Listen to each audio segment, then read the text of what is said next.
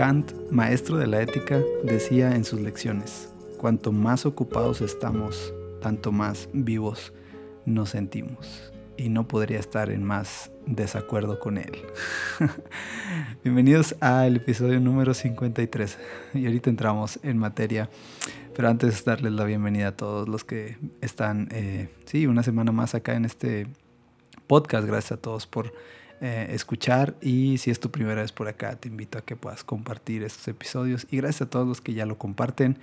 Ah, y si eres un oidor o escuchante, no sé cómo se diga, activo o asiduo, ah, sí, también te invito a que puedas compartirlo y escribirnos en redes sociales para platicar. Ah, sí, episodio número 53. Esta, esta semana ha sido una semana pesada, tuve que viajar y no tuve mucho tiempo de leer ni de tener un episodio súper armado, pero eh, comencé a leer al maestro Eckhart. Y sí, hace como más o menos unos seis meses descubrí quién era el maestro Eckhart y no sabía mucho de él, sigo sin saber, eh, pero estoy en eso, descubriendo más o menos quién es el maestro Eckhart.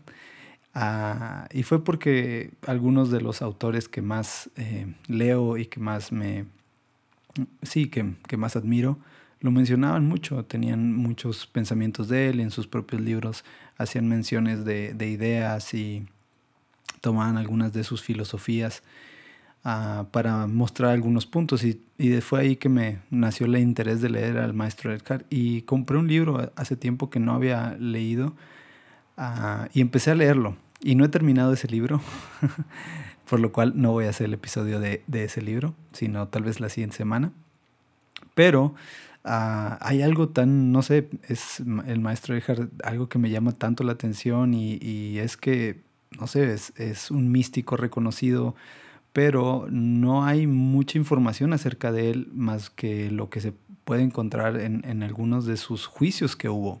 Y les platico más o menos quién es el maestro Eckhart. Ah, es un teólogo ah, alemán eh, de la escuela de los dominicos y es conocido por su filosofía y por su teología, que dentro de todo lo que él hizo en la iglesia, teniendo cargos muy importantes ah, en, París, fue el primer teólogo en París, este, que fue sometido a, una, a un proceso de investigación por sus posibles eh, herejías. Sí, ah, porque además de que ejercía cargos eh, políticos y religiosos del momento muy importantes, pues se empezaron a dar cuenta que lo que él estaba diciendo no estaba tan de acuerdo con la iglesia. y en general quisiera poder dar una idea exactamente qué era lo que creía el maestro Eckhart y realmente mm, es, complicado poder resumirlo en una frase.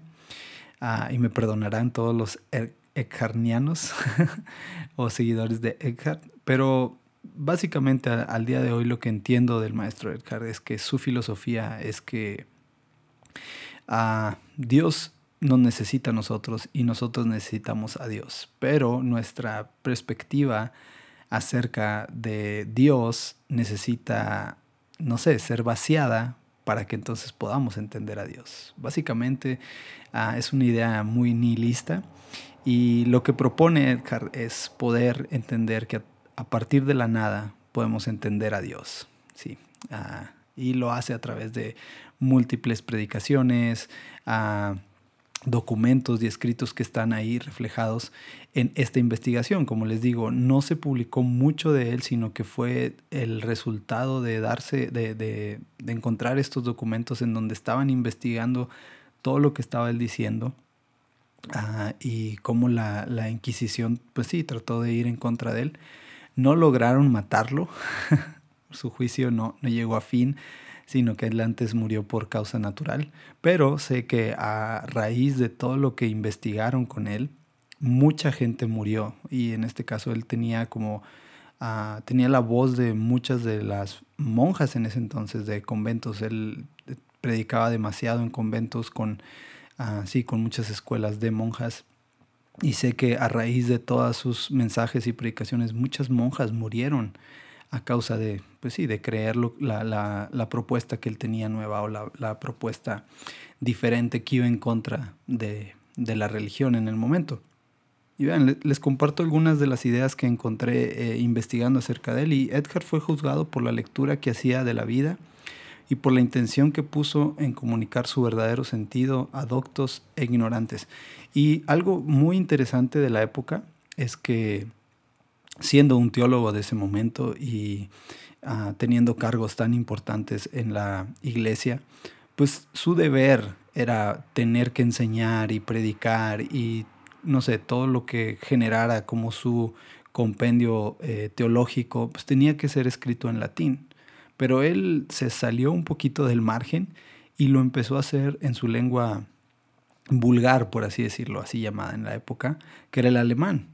Él empezó a predicar en alemán. Dicho, uh, existía esta onda, ¿no? En la Inquisición en esa época, uh, en donde, pues, si ibas a hablar de Dios, tenías que hacerlo en la lengua adecuada y para eso existía el latín. Entonces, todo teólogo, todo sacerdote eh, bien formado y, que tenía un cargo, tenía que hablar latín a la perfección y no solo eso, sino que debía por obligación tener que predicar en latín, tener que hablar de Dios en latín porque era la lengua oficial. Pero él se atreve a hacerlo de una manera diferente y, es que él empieza a hablar de, de, un Dios, pero al pueblo en general, sin importar si, sí, no importaba nada, simplemente él decide que es mejor hacerlo para todos, no importando tu educación ni nada, simplemente él presenta esta idea como de un Dios para todos, ¿no? Y es ahí donde como que comienza a, a mover eh, las aguas en donde no, la gente no, sí, perdón, la religión no, no aceptaba mucho eso en ese momento. De alguna manera, todo su tratado, todo su, su compendio teológico lo muestra como, una, como un arte de conversar entre él, Dios, uh, Dios y el pueblo, Dios y las personas, Dios y la gente. Una, de las ideas más importantes de Edgar acerca de Dios uh, y que de plano va en contra principalmente de ese, de, del pensamiento de Tomás de Aquino en ese entonces, es que se cree que Dios conoce porque es, pero Él propone porque conoce, entonces es Dios. Dios es conocimiento y el conocimiento es el fundamento del ser. Ah, lo pone de esta manera, ¿no? O sea, nosotros pensamos que a través de conocer vamos a ser, pero más bien porque conocemos es que somos. Y sí, entonces ahí nos propone la idea de que dentro de nosotros hay divinidad y que ah, así como les digo desde, desde el inicio él se, promulga con la idea de entender que somos ah, necesarios para Dios y que Dios ah, desea que nosotros necesitemos de Él. Y es este, uh, como si, este círculo de, que, nos completa, ¿no? No solamente pensar que Dios es un Dios arrogante que nos ve de lejos, sino que más bien la teología de Edgar propone la idea de entender un Dios que se complementa con nosotros, que Dios nos crea porque nos necesita, ah, pero también nosotros necesitamos de nuestro Dios para ser completos, ¿no? Y, entonces, ah, pues esto iba en contra de toda idea ah, de la época, no, no, vaya, se estaba atando una soga al cuello con lo que estaba diciendo. Ahora, como les digo, todas estas frases pues no tienen no logran alcanzar lo que el maestro Eckhart, todo el trabajo que él generó y todo lo que él hizo y todos sus compendios. Pero al final es un místico muy interesante que estoy convencido que no es fácil de leer. Vean, este, estoy batallando un poco con el libro. Ah, llevo algunas cuantas páginas. Eh, y sí, este libro que yo tengo ahora, que les digo, ah, espero pronto hacer un episodio de él, tal vez la siguiente semana o en dos semanas. Ah, es un compendio de varias predicaciones que él tiene. Ah, y son sermones, eh, literal, son sermones que él tomaba ciertos versos y empezaba a, predicarles. Y me imagino predicándoles, les digo, a, monjas. Y, sí, tiene una forma de predicar muy interesante, muy eh, fuera de su época. Pareciera cuando estás leyendo como si estuviera predicando como un predicador actual de la época utilizando ejemplos muy vivos del momento, haciéndolo de una forma muy, muy, muy amena. Y sí, eso todo, ha despertado todo un interés ah, acerca de acercarme mucho más al maestro Eckhart. Además, qué buen nombre tiene, ¿no? Maestro Eckhart. no sé, tengo una fijación por los nombres y uh, sí, me gusta Maestro Eckhart, suena bien. uh, y sí, eh, pensando todo esto en la semana, eh, me vino una, una idea a la cabeza y es que, como les decía al inicio, el maestro de la ética nos dice que entre más cosas estamos haciendo, entre más eh, vivimos una vida ocupada, Ah, nos sentimos mucho más vivos. Pero en realidad creo que esto nos ha cobrado una factura muy grande. Y es que ese es, el síntoma, eh, es uno de los síntomas de nuestra sociedad occidental. Ah, vivimos en una hiperacción constante a la que nos encontramos todo el tiempo sometidos. Somos víctimas, como lo he dicho una y otra vez, de una sobreestimulación por todos los medios posibles en el que nos está diciendo, haz, haz, haz, haz, eh, ve esto, compárate, eh, sé mejor que aquello, sé mejor que ayer. Y creo que hay muchas cosas que son buenas, obvio, no sé, creo que necesitamos todos vivir nuestra vida al máximo y tratar de ser mejor cada día y sí, ser, ser conscientes de que el día de ayer ya pasó y que lo que viene es nuevo para nosotros y que qué mejor hacerlo a través de, partir de que cometemos errores, fallamos y que siempre hay una nueva oportunidad al día siguiente. Pero creo que existe ah, un lado que, nos ha cobrado esta factura y es que pensamos, o tal vez lo hemos interpretado mal, pudiera, pudiera yo decirlo de esta manera,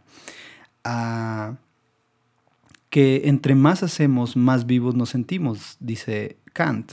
Pero creo yo que está bien hacer, está bien mejorar, está bien eh, tratar de ser mejor al día siguiente, pero hemos dejado de lado la parte de pausar, de ir un poco más lento, de no solamente ir y correr y correr y correr y tratar de alcanzar, de perseguir el viento, decía Salomón, de buscar eh, querer ser mejor porque otros ah, lo han hecho mejor. Y entonces vivimos una vida de comparación en donde nuestro motor de tratar de ser mejor es porque el de al lado le va mejor, porque a mi vecino le va mejor, porque quiero tener ah, mejores, ah, no sé, una mejor vida y, reflejo el querer tener una mejor vida con bienes, con posesiones, con sí, bienes materiales y pensamos que eso es tener una mejor vida. Y definitivo, si quieres tener una mejor vida, pues aparentemente el resultado de eso va a ser a trabajar más, aunque tampoco estoy muy de acuerdo en eso. y hay muchos factores que, que van a eh, sí, definir cómo es que nos va. Y eso es muchas veces nuestra familia, dónde nacemos, en fin, de eso podríamos hablar en otro episodio. Pero lo que trato de poner en la mesa es vivimos esa vida, ¿no? En donde perseguimos una vida mejor, en donde perseguimos un mejor destino y cada mañana nos levantamos tratando de ser mejores y lo traducimos en hacer y en hacer y en hacer y en hacer. Y cada vez existe menos un espacio ah, y un tiempo para el alma, un tiempo y un espacio que sea solo para nuestra mente, para nuestra alma, uh, y lo único que tenemos a veces para ese descanso es el obligado sueño de cada noche eh, y que a veces ni siquiera eso podemos tener.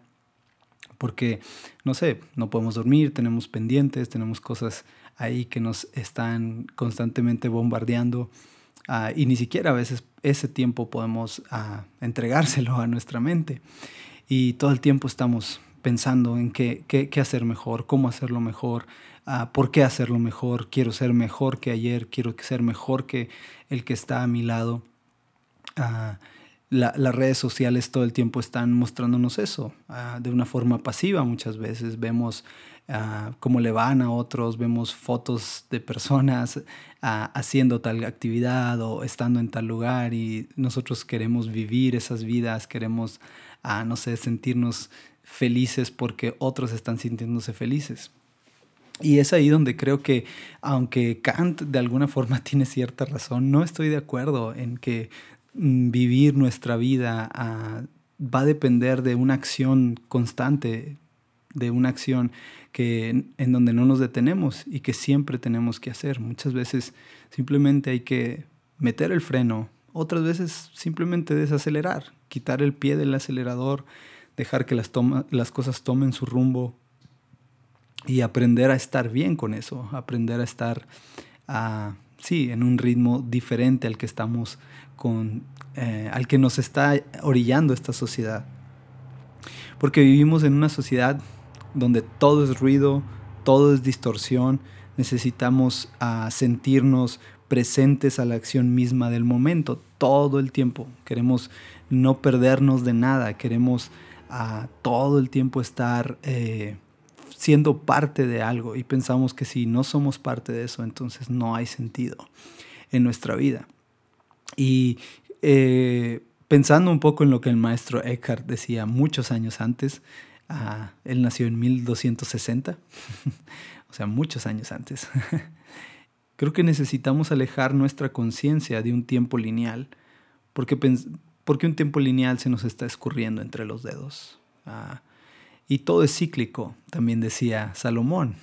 todo es cíclico, todo se repite. Ah, y nosotros somos simplemente parte de un cuadro completo en donde estamos en este momento. Y sí, el día de mañana ya no vamos a estar y nuestra vida ya no va a ser como la consideramos ahora. Ah, no estoy diciendo nada nuevo que no hayas tal vez pensado, pero mi punto es aprender a tener momentos de calma en nuestra vida, de disfrutar el silencio, de disfrutar el no ir rápido, disfrutar el, no sé, formarte en la fila del supermercado más larga, disfrutar no sé, el cocinar, algo que toma tiempo, disfrutar de algún proyecto, de cualquier cosa que te guste hacer. A mí me gusta mucho la carpintería, pero no, no tengo herramientas para eso. Uh, sí, algún, en algún momento he hecho algunas cosas de carpintería muy básicas, demasiado básicas. pero eh, creo que he disfrutado mucho el hacerlo y toma su tiempo, ves, aprender a lijar una madera desde que tú la tienes, tener que tomarla, y, poco a poco no tengo ni lijadora eléctrica ni nada, pero en algún momento hice un tipo closet y me tomó mucho tiempo porque tuve que lijar madera por madera, madera a mano. Y sí, hay algo increíble después de ver ese closet, ese mueble que hice. Ah, y, ver todo el trabajo que tuve que hacer y dedicarle el tiempo. Recuerdo que fueron momentos súper interesantes en donde no estaba solo, simplemente una madera, un pedazo de lija, y estuve lijando durante días y después lo pinté, ah, después lo fijé y sí, estaba contento con el trabajo, porque ves, es gran parte de nuestra vida el poder aprender a disfrutar cada momento y si a ese momento le agregamos un poco de silencio, un poco de calma, un poco de simplemente no pensar en nada y aprender a disfrutar de lo que estamos haciendo, de lo que nuestras manos están haciendo. Ah, no estaba compitiendo por hacer el mejor mueble, no estaba compitiendo por hacer el mejor ah, closet en ese momento, simplemente estaba tratando de hacerlo de la mejor forma. Ah, no tenía mucho conocimiento tampoco, pero pues sí, estaba tratando de sentir que la madera estuviera lisa, que estuviera eh, lista para poderla pintar y que se pudiera ver bien ese trabajo. Ah, y había hubo una satisfacción interesante en, en, haber hecho ese trabajo. Siempre pienso que quiero comprar más herramientas de carpintería. Ah, tal vez haga un Patreon para comprar herramientas de carpintería. Y sí, pensé en esto acerca de cómo nuestra vida está completamente llena de ruido, y todo nos está guiando acerca de ir, ir, ir, hacer, hacer, hacer, no detenerse y todo el tiempo estar poniendo manos a la obra, cuando creo que necesitamos silencio en nuestra vida. Creo que el silencio mm, tiene esa capacidad sanadora, el silencio acompañado a veces de simplemente hacer una pausa, de no hacer nada, de simplemente meditar, tomar unos tiempos, unos minutos y contemplar lo que hay. Creo que lo he dicho una y otra vez y lo seguiré diciendo. ah, siempre mi mensaje en caramelos, o uno de los más importantes, es aprender a, a contemplar lo, increíble que es nuestro alrededor, lo que tenemos simplemente con levantar nuestra mirada, ver el cielo, ver un atardecer, ver un amanecer. Y, y sí, necesitamos silencio en nuestra vida.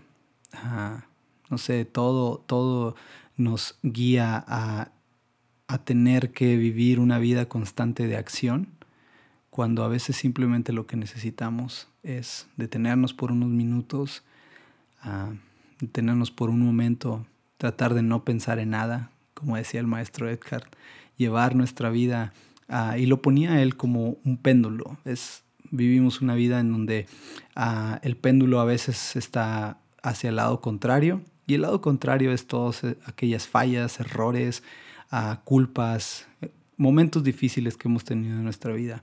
Y de repente el péndulo está completamente cargado hacia ese lado, pero otras veces el péndulo avanza y va tan fuerte y llega hacia el otro lado. Y el otro lado es el éxito, el triunfar, el sentirme que lo estoy haciendo bien, el no sé, sentirnos plenos porque estamos triunfando en la vida. Pero creo que el maestro Edgar nos proponía a que ese péndulo de vez en cuando estuviera en medio, en donde no existe ah, el, sí, el lamento por las fallas, los errores, pero tampoco existe la necesidad de triunfar y de sentirse a la última coca del desierto y, y sí, buscar esos momentos en donde el péndulo esté en medio, en donde Solo no te detengamos y en silencio descubramos que Dios está en nosotros, que nosotros necesitamos de Dios, que Dios anhela que nosotros podamos entender esta parte. Y así que sin mucho más que decir, más que aprendamos a disfrutar el silencio ah, y darle un poco de pausa a lo que estamos haciendo, buscar jalar ese péndulo, llevarlo al centro. Ah, creo que todos tenemos esa capacidad de poder simplemente dejar de correr, dejar de estar haciendo.